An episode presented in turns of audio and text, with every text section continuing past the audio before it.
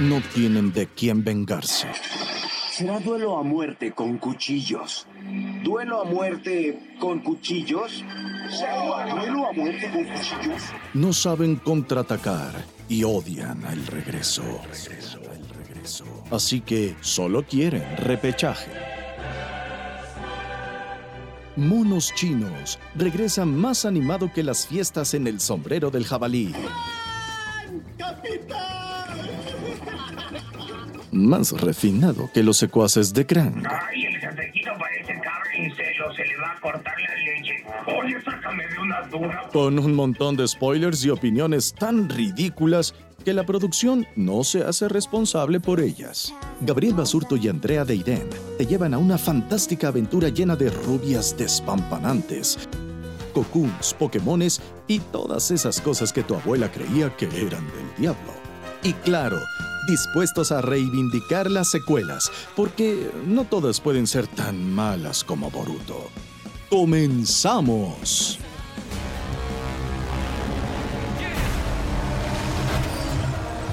Bienvenidos a un episodio más de Monos Chinos. Yo soy Andrea Deiden y como siempre me acompaña mi queridísimo Gabriel Basurto. Hola Andrea, ¿cómo estás? Gracias, saludos a todos, bienvenidos a un episodio más. Qué gusto, Andrea, qué buenos episodios hemos tenido este 2021. La verdad es que sí, nos hemos, nos hemos lucido y los monitos la verdad es que están encantados y les agradecemos cada segundo por todo la atención que nos ponen y porque siempre están interactuando con nosotros en redes sociales. Sí, la verdad es que la verdad es que en Twitter y en Insta eh, nos retroalimentan muchísimo con sus comentarios y son muy ocurrentes, muchachos.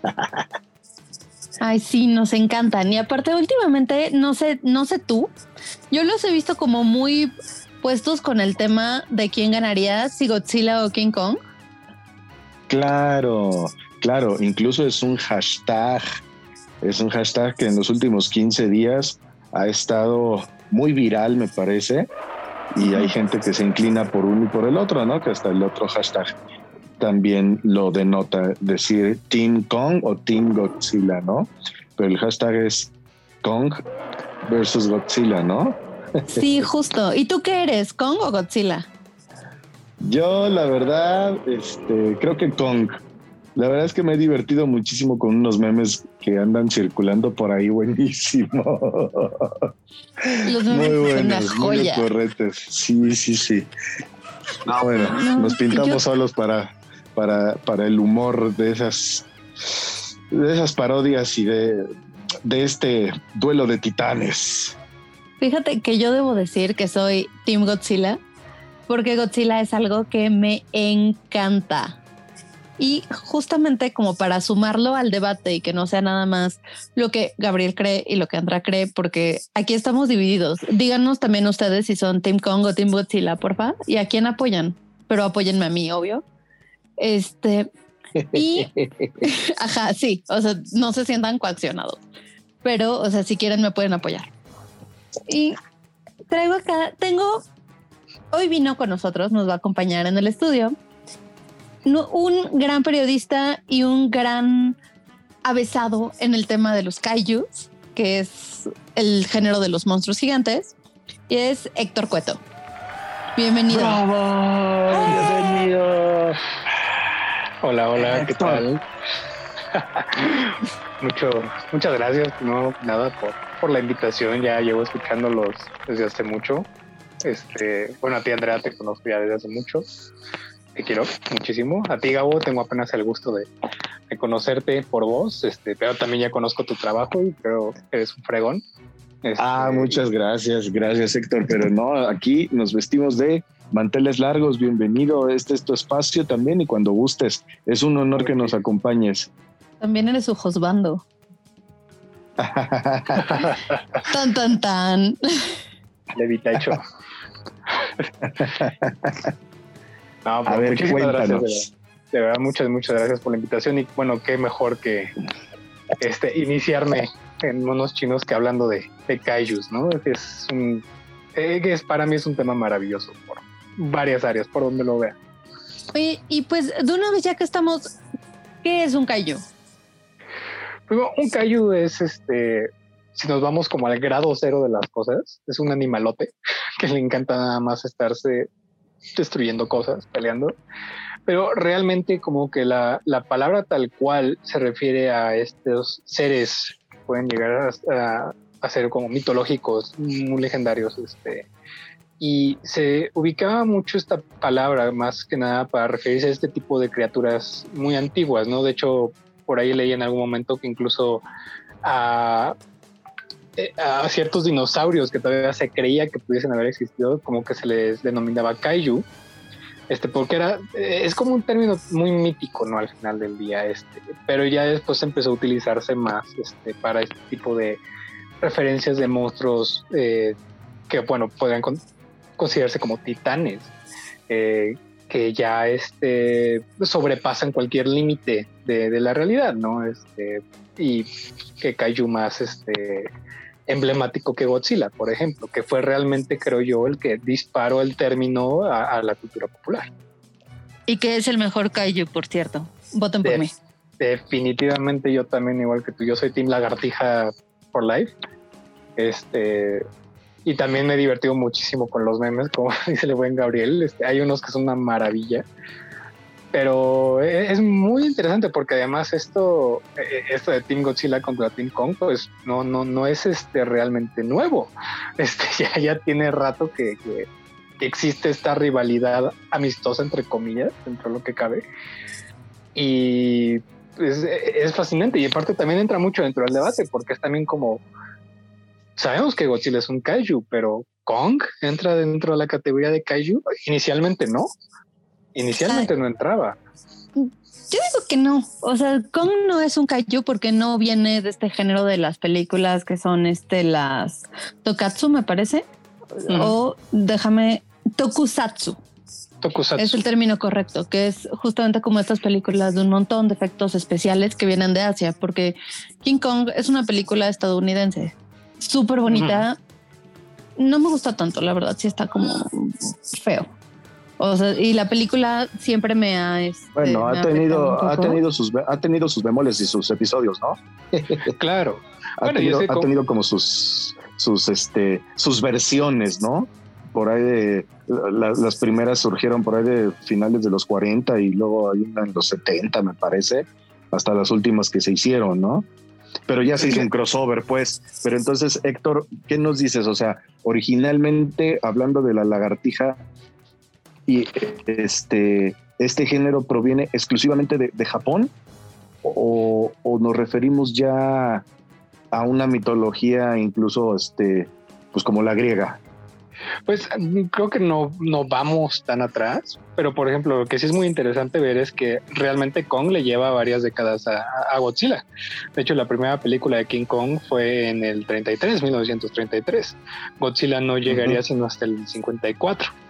Eh, y realmente las diferencias, las diferencias entre ambos es como muy marcada porque eh, este, el monstruo King Kong era, no, no era, e, era un eh, era una animación, en el sentido era motion capture.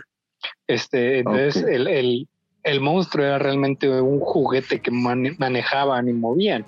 En cambio, Godzilla, junto con este nuevo género del cine que, bien mencionabas, Andrea, y es no solo la técnica de, toda la acción y las actuaciones, los efectos especiales, sino también del monstruo en sí, que era pues, una persona disfrazada.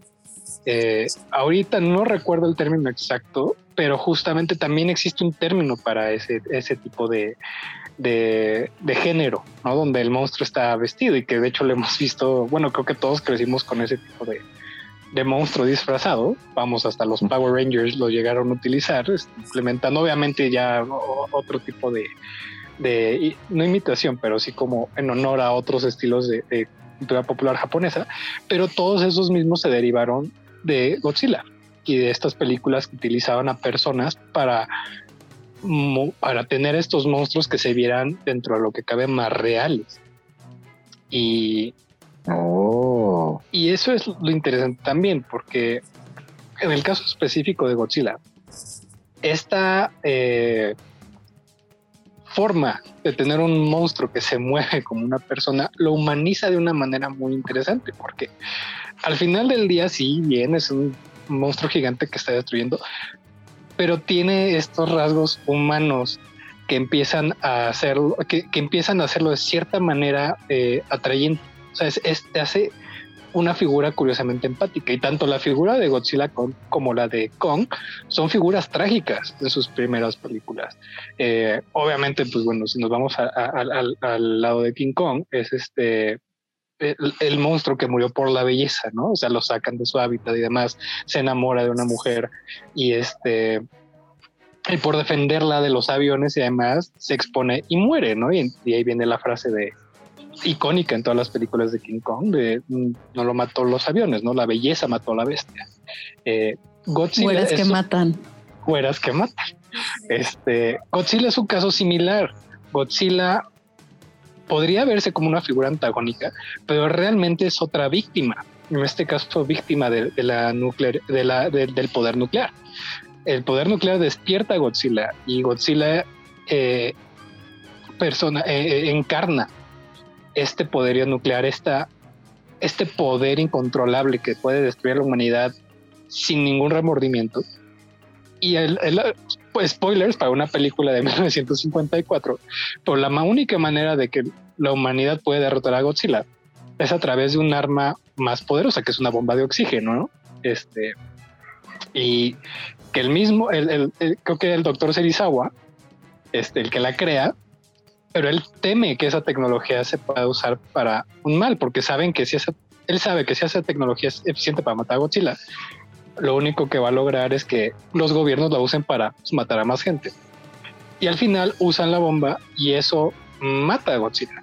Entonces Godzilla es también una propia víctima de este poderío tecnológico usado para dañar. ¿no? Entonces ambas son figuras trágicas de diferentes sentidos. Este, pero es como muy interesante como lo que viene detrás de estos personajes que al principio pues realmente empezamos como películas de horror o con un mensaje más profundo y ya terminaron siendo algo más divertido, no más este, más este, popular en un sentido de, de diversión este, sana, hasta por decirlo de alguna manera. Un poco como yendo... Me da la impresión, perdón, me da la impresión que Hollywood también metió mano ahí, ¿no?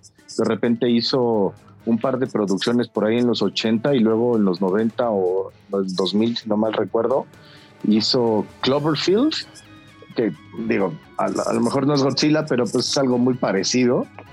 Y este, y a últimas fechas hay unos animes que son, ¿cómo se llaman? Como películas o largometrajes de anime, este, que están en Netflix, me parece. Porque, les comento porque yo trabajé ahí. Eh, parte 1 y parte 2 de Godzilla. Fenomenal, no sé si los vieron. Sí, claro. Increíbles, increíbles. Yo trabajé ahí haciendo un doctor del, del equipo que está por, pues, por destruir y, combatir a este titán, ¿no? Está impresionante. Pero bueno, volviendo al punto de, que Hollywood también metió mano, ¿qué hay, qué hay con eso, Héctor?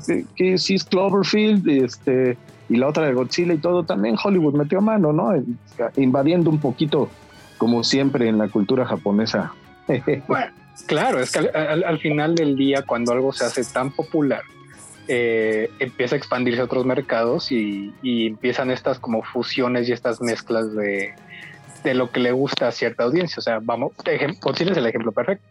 Godzilla empieza como esta alegoría, esta metáfora del poder nuclear y, el temor de Japón de, revivir esos horrores de, la Segunda Guerra. Y bueno, en que se despertó con el caso específico del, barco pesquero del Lucky Dragon Number 5, pero llega a un mercado estadounidense y de hecho de ahí nace también la idea de, la pelea de Godzilla contra Kong, este, que si mal no recuerdo en los años 60. Entonces es para justamente abrir el mercado y decir, bueno, ok, tal vez Godzilla era muy serio, ¿no? Pero esto tiene potencial para llegar a un mercado más joven que tal vez nada más le gustan los monstruos, ¿no? Entonces, claro, obviamente va evolucionando a tal grado que se hace un poquito más digerible, ¿no? Puede ser de alguna manera. Y así nos vamos como... Sí, perdón. No, no, no, adelante, adelante. Este, cuando nos vamos justo a ejemplos como Cloverfield, que yo creo que es como un buen ejemplo de querer regresar a estas raíces del, del, del horror porque claro, Cloverfield es una película de monstruos, ¿no? Este, curiosamente creo que nunca la había pensado como de kaijus, pero cumple con cumple con los los este eh, como con las cajitas básicas, ¿no? De monstruo gigante, de destrucción de la humanidad, que también no sabes de dónde viene el monstruo, no sabes por qué está ahí, pero está haciendo una destrucción indiscriminada, ¿no? Eh, pero es, es evidente que Hollywood muchas veces también como que, no quiero decir a tonta, pero sí este, empieza a modificar de cierto modo los mensajes originales que venían detrás de estas bestias metafóricas para hacerlo un poquito más digerible, ¿no? Al final del día, pues los juguetes venden, ¿no? Entonces, quieras que no, tienes que llevarlo a una audiencia más, este, más amplia. un poco, y un poco a esto, esto era lo que te, les quería decir desde hace rato. Creo que Godzilla tiene como esta particularidad que es muy importante porque Godzilla me parece que es un kaiju muy político, justamente por lo que decías. O sea que Godzilla fue la manera en la que los estudios Toho pudieron hacer como toda esta representación de lo que vivieron en Hiroshima y que fue como el inicio como de este proceso de sanación, porque aparte digo, Godzilla es la contraparte de Astro Boy. En, en, cierta medida. O sea, porque Astro Boy es como de, no, sí, la energía nuclear, padrísima, este, este niño que está hecho o sea, pues es un robotito niño y entonces va y recorre y salva el mundo, la, la, la.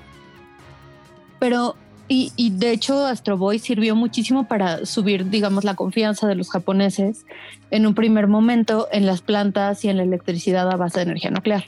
Pero Godzilla siguió siendo como esta cosa de, digamos, como de digerir todo lo que estaba pasando alrededor de la radiación, alrededor de todos los temas de Hiroshima y de Nagasaki, o sea, como todos estos peligros latentes y que, o sea, les tocó vivir muy de cerca. Y entonces, o sea, la película de Godzilla en Japón estaba muy enfocada como a estas cosas horribles nos pasaron, lidiemos. Pero cuando llegaron a Estados Unidos, lo que hicieron fue así como que le pasaron tijera, medio le cambiaron las cosas del lugar, justamente para que los estadounidenses que aventaron las bombas nucleares, no sintieran que había como, digamos, un tema polémico ahí. O sea, como para, para dormirlo. Y de hecho, de hecho, es más, este, la versión que llegó a Estados Unidos de Godzilla del 54 tiene unos grandes cachos de edición, incluso este, está contada desde el punto de vista de, creo yo, un periodista estadounidense. Eh, o sea, cambia por completo el ángulo de donde se ve la película de Godzilla y justo con este punto, ¿no? De decir, ah, híjole, pues sí, nosotros soltamos la bomba, ¿no? Este, y es como querer salvar cara de cierto modo y este, cambias el ángulo, cambias la narrativa, de cierto. Eh, y tomando en cuenta eso, hay algo que me hiciste recordar que es muy interesante con el Godzilla actual, eh, que parece aguacate pero me encanta su diseño. y a mí me encanta ese Godzilla. Pero me acuerdo que tuve la oportunidad de justamente entrevistar al director de la primera película de Godzilla de las nuevas, este Garrett Edwards. Wow. Eh, y él, él, es, él es muy fan justamente de, de, de, de, Godzilla, ¿no? Y la visión que él tenía, que se me hizo muy interesante, muy noble de cierto punto, es que él conocía la historia de Godzilla sabía que el monstruo original venía con este mensaje antinuclear, ¿no? De este, de este, ¿qué pasaría si el poder nuclear tomase una figura física y decidiera arrasar con la humanidad por su osadía de pensar que lo puede controlar? Entonces él dijo que lo que él quería hacer era plantearlo en términos más modernos. Entonces, de acuerdo a lo que él me platicaba, es que el Godzilla actual representa a la naturaleza en un rollo donde el ser humano cree que está por encima de la cadena alimenticia, cuando realmente pues la naturaleza en sí que está por encima. Entonces lo que él quería dejar entender con Godzilla es que Godzilla viene a poner un equilibrio. O sea, no es al igual que el poder atómico no es ni bueno ni malo, es nada más una fuerza con la que el, ser humano cree que puede lidiar y realmente no tiene poder sobre él. Entonces el nuevo Godzilla representa eso, el poder de la naturaleza viniendo a decirle al ser humano, no puedes y no te pases de listo.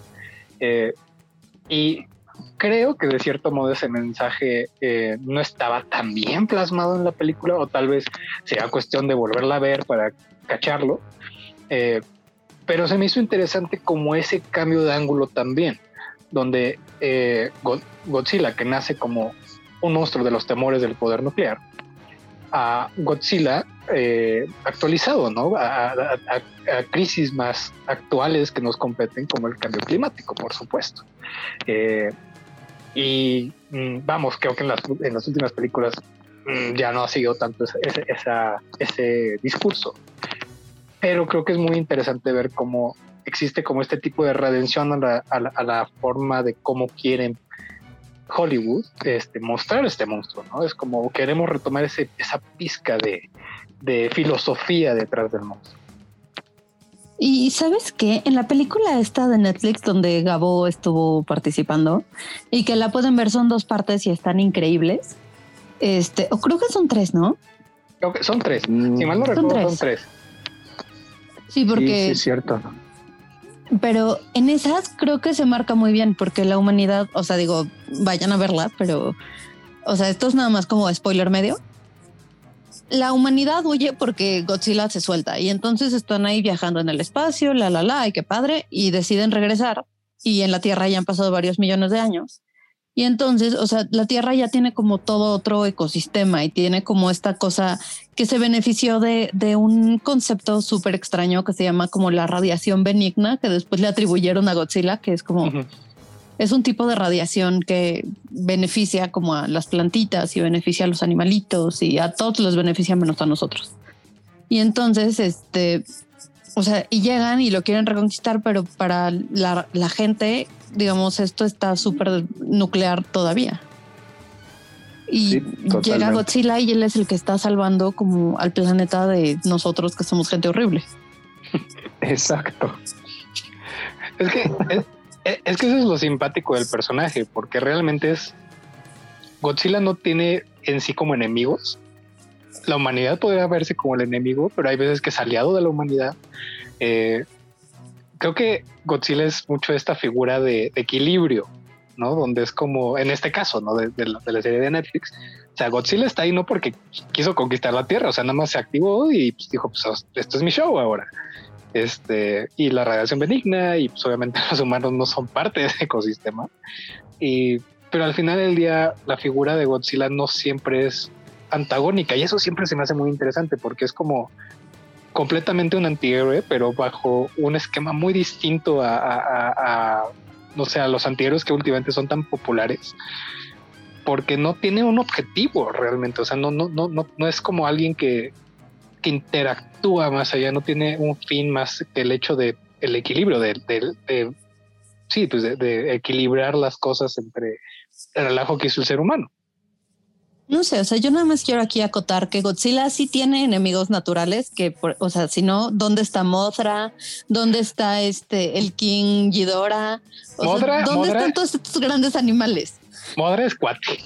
Modra ya, ya, ya establecieron que son, lo que son Modra y Rodan son como los grandes amigos de, Godzilla, pero sí, de hecho, el King Ghidorah, él sale como un monstruo de otro planeta es un monstruo que destruye otros planetas. Entonces ni siquiera podríamos decirse que es como un sería un enemigo natural, natural en el sentido de que es ajeno al ecosistema de Godzilla, ¿no? Pero es bien interesante cómo está toda esta gran gama de monstruos que han que honestamente desconozco cuántos lleguen a ver en, en el universo Toho, pero es increíble cómo cada uno tiene como su personalidad y su, y su trasfondo, ¿no? Este, y por supuesto los más populares creo que son Modra, Rodan, Tingidora.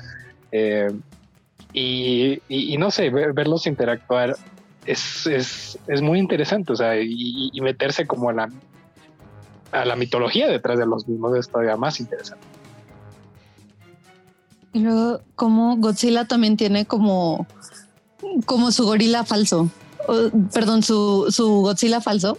Y entonces hicieron este, o sea, otros estudios, una vez que salió Godzilla, de pronto hicieron una película que era de una tortuga voladora que se llamaba Gamora y que también es como uno de estos grandes kaijus, que es aparte divertidísima. Y también hay películas, ya sabes, como de langostas y de, o sea, como de cuanta cosa de la fauna japonesa. Toda crece y toda llega y quiere destruir algo. Sí, es que es que esa parte, no, no, no sé si justo sea como por la facilidad que era grabar ese tipo de película, porque pues realmente si te das cuenta lo más que necesitabas era una maqueta bien hecha, un disfraz que medio ayudaba y daba movilidad y algunos fuegos artificiales, ya tenías tu película.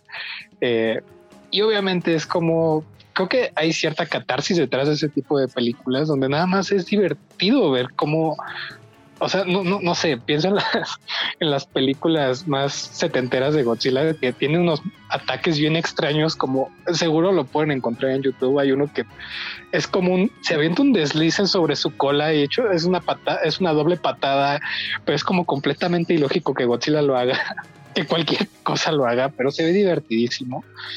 Este, no sé, o sea, creo que al final del día los kaijus son eso, son diversión pura. Eh, que tuvieron una evolución muy simpática, ¿no? De, algo que quería dar un mensaje a esto, ¿no? Donde ya es divertido. Porque, bueno, no sé, o sea, también lo veo con, Pacific Rim, ¿no? Por ejemplo, de Guillermo del Toro.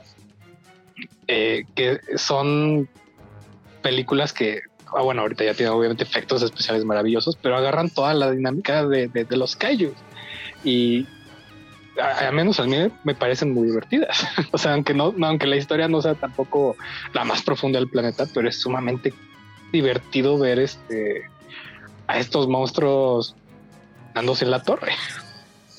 Y hablando de callos y de cosas divertidas, ayer me puse como a ñoñar y saqué ahí este, varias cositas. Entonces, a ver, adivinen, por ejemplo, si existiera Kong, más o menos como cuánto me diría. Yo aquí, o sea, depende, porque estamos hablando de, del Kong antes de, de, esta película o estamos hablando del Kong contra Godzilla. No, Kong normal. Normal, bueno, creo, creo que me dio unos 30 metros, pero no estoy del todo seguro. Más o menos. Gabo, ¿tú cuánto das? 30, 30, 30 metros. 30 metros es como un edificio de eh, 3, 5, 6, como de 10 pisos, de 12 pisos más o menos. Más o menos, creo. Mm. Sí, no estoy segura, pero sí. Ah, yo me lo imagino más como la Torre Mayor ahí de Reforma. No, tú ya le diste más. Sí, lo veo así, titánico. Ayer estaba viendo, no, ayer descubrí que Godzilla mediría casi 25 metros. Este, Sí, no, no, no, no, no, Kong, perdón. Ah. Perdón, es que ya lo borré de mi cabeza. No, sí, o sea, o sea, el Godzilla chango me diría 25 metros. Mm. Que es más o menos siete veces lo que mide un, un, un Godzilla promedio, no, un gorila, gorila promedio, por favor. ¿Y saben cuánto comería? ¿Cuánto, cuánto? ¿Cuántas hamburguesas comería? Pues más o menos 15 mil al día. O sea, para mantener su, su, necesidad calórica, comería 3.4 toneladas de comida diaria. Sí, pues sí. es que. Ajá, dime, dime, dime. Es que ese tipo de datos a mí me encanta. O sea, como ver, ver como que la realidad detrás de estos monstruos, o sea, ¿qué, se, qué necesitaría que pasara para que existieran? Se me hace algo muy, muy simpático. Sí, y, también traemos datos de Godzilla. Gabo, ¿te sabes estos datos de Godzilla? No. A ver, dispara. ¿Cuánto le mediría el corazón? ¿De qué tamaño es el corazón de Godzilla? no hagas esas pausas, ya me había espantado. ¿Cuánto le mediría? Ay, no, no, Ay, qué cabeza. Andrea, Andrea, estamos en un programa familiar.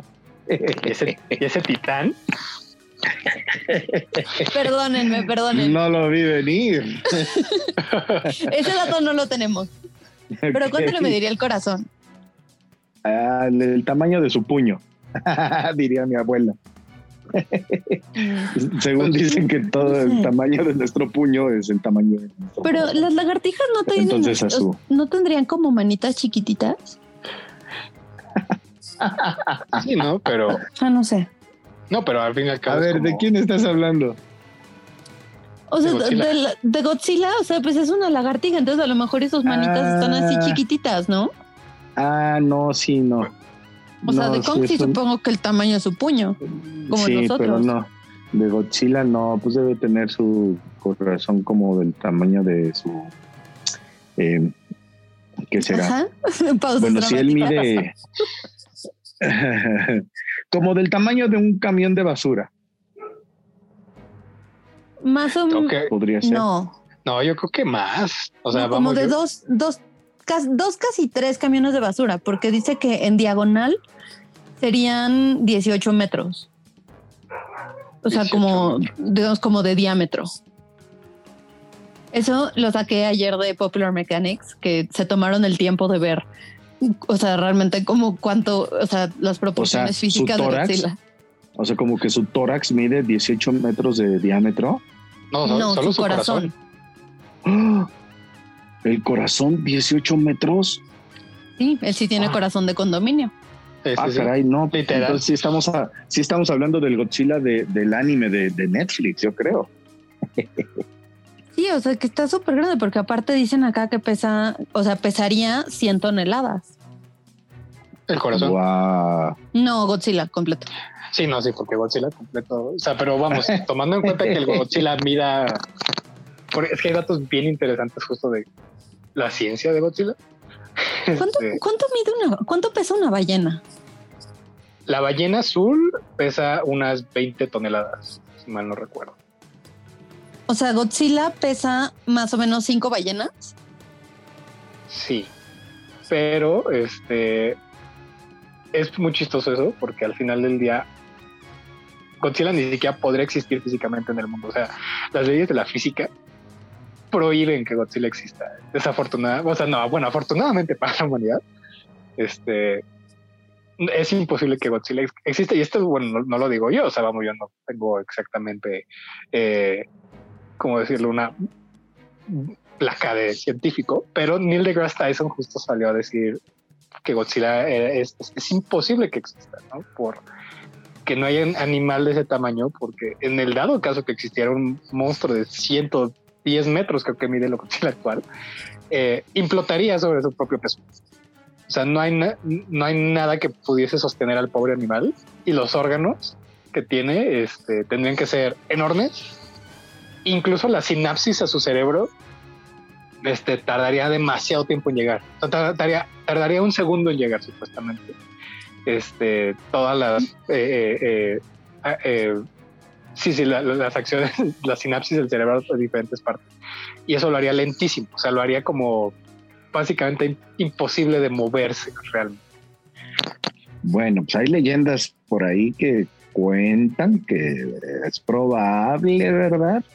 Que en el mundo submarino sí existe animales así que no hemos visto, pero que por ahí pueden haber uno Pues o que- dos de ese tipo, e incluso de Leviatán, el famosísimo Leviatán, o se- sería muy.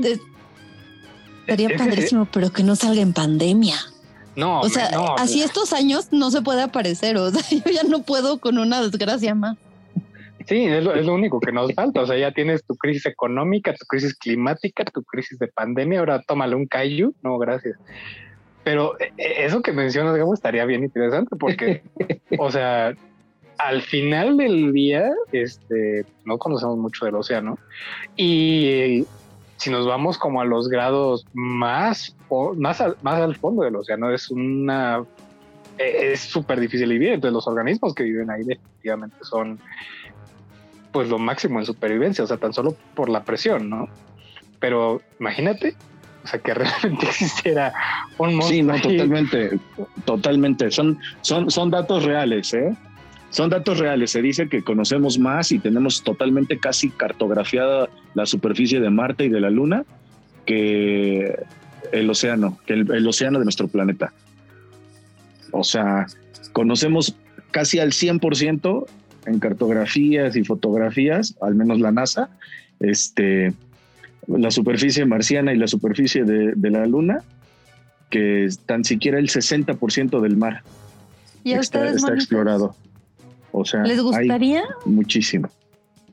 ¿Y a ustedes, monitos, les gustaría que estuviéramos, este, o sea, les gustaría que de pronto saliera un monstruo marino? Escríbanos eso en nuestras redes sociales.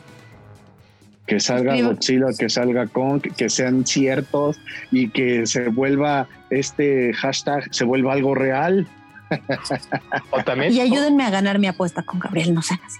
Sí, no todos sean, sean Lagartija, sean, sean Team Lagartija, no sean como Gabriel. Pero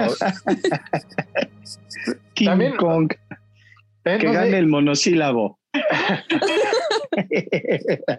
también no sé, a ver, ¿qué callos conocen los monitos también estaría interesante, ¿no? Porque oh, nosotros ahorita hablamos obviamente de, de, kaijus, o sea, japoneses que son como los clásicos, pero obviamente hay un mercado de, de kaijus enorme, ¿no? Entonces, así como eh, están en Japón, pues nos van a empezar a hablar de los de los Megazords y de Ultraman y de Massinger y Voltron y ya van a empezar a hacer sus crossovers.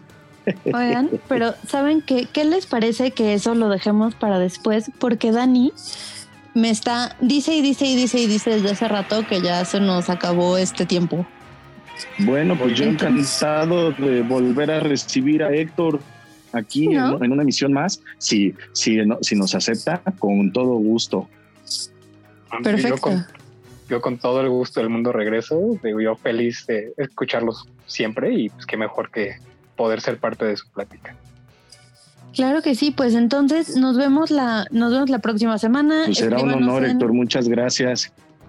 Escríbanos en arroba monochinospod en Twitter y en arroba monochinospodcast. Esperemos que tengan una gran, gran, gran semana. Escríbanos de Cayus y queda pendiente este, este nuevo episodio con Cayus más hipsters. Hasta la próxima, monos chinos hipsters cayus. Adiós.